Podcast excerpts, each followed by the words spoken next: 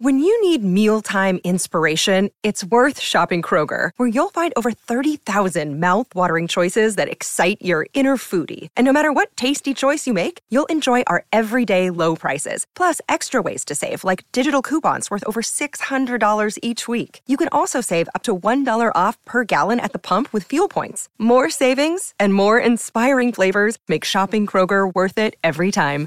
Kroger, fresh for everyone. Fuel restrictions apply. Another day is here, and you're ready for it. What to wear? Check. Breakfast, lunch, and dinner? Check. Planning for what's next and how to save for it? That's where Bank of America can help. For your financial to-dos, Bank of America has experts ready to help get you closer to your goals. Get started at one of our local financial centers or 24-7 in our mobile banking app. Find a location near you at bankofamerica.com slash talk to us. What would you like the power to do? Mobile banking requires downloading the app and is only available for select devices. Message and data rates may apply. Bank of America and a member FDIC.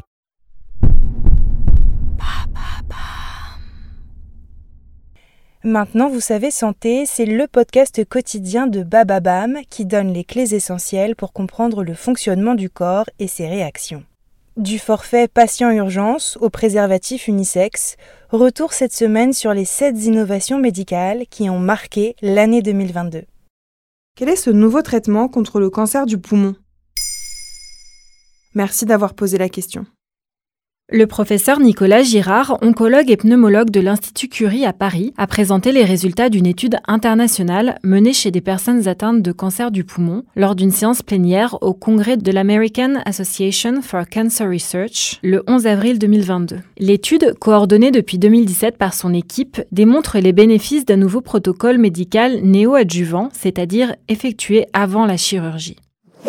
Selon l'Institut national du cancer, 46 300 personnes étaient diagnostiquées avec un cancer du poumon chaque année en France en 2018. C'est le troisième cancer le plus fréquent après le cancer de la prostate et le cancer du sein, et surtout le premier en termes de mortalité car les diagnostics restent malheureusement tardifs. Précisément, qu'est-ce que le cancer du poumon? Selon le site de l'assurance maladie, il s'agit d'une maladie des cellules des bronches ou des cellules qui tapissent les alvéoles pulmonaires. Cette maladie se développe à partir d'une cellule normale qui se transforme et se multiplie de façon anarchique pour former une masse appelée tumeur maligne. Sans traitement, le cancer se propage car des cellules malignes peuvent migrer par voie sanguine ou lymphatique vers d'autres organes comme les os ou le foie. Ces cellules peuvent alors former de nouvelles tumeurs connues sous le nom de métastases. Le cancer métastatique est donc un stade plus avancé de la maladie.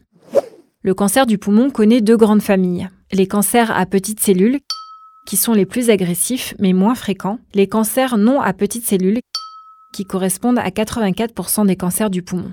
Ces deux types de cancers réagissent différemment au traitement. Et quels sont les traitements possibles? Les cancers du poumon non à petites cellules sont traités aujourd'hui par chirurgie quand elle est possible, suivie d'une chimiothérapie. Ce traitement éprouvant n'est pas forcément efficace à long terme car 30 à 55% des patients développent une récidive selon l'Institut Curie. L'immunothérapie est aussi possible quand le cancer n'est pas métastasé. Il s'agit d'un traitement destiné à renforcer la capacité du système immunitaire plutôt qu'un traitement qui s'attaquerait directement aux cellules tumorales. Le nouveau protocole médical associe trois cycles d'immunothérapie et une chimiothérapie classique avant la chirurgie pour les cancers non à petites cellules et non métastatiques. Il montre une réduction de 37% des risques de récidive et une réduction de 43% des risques de décès.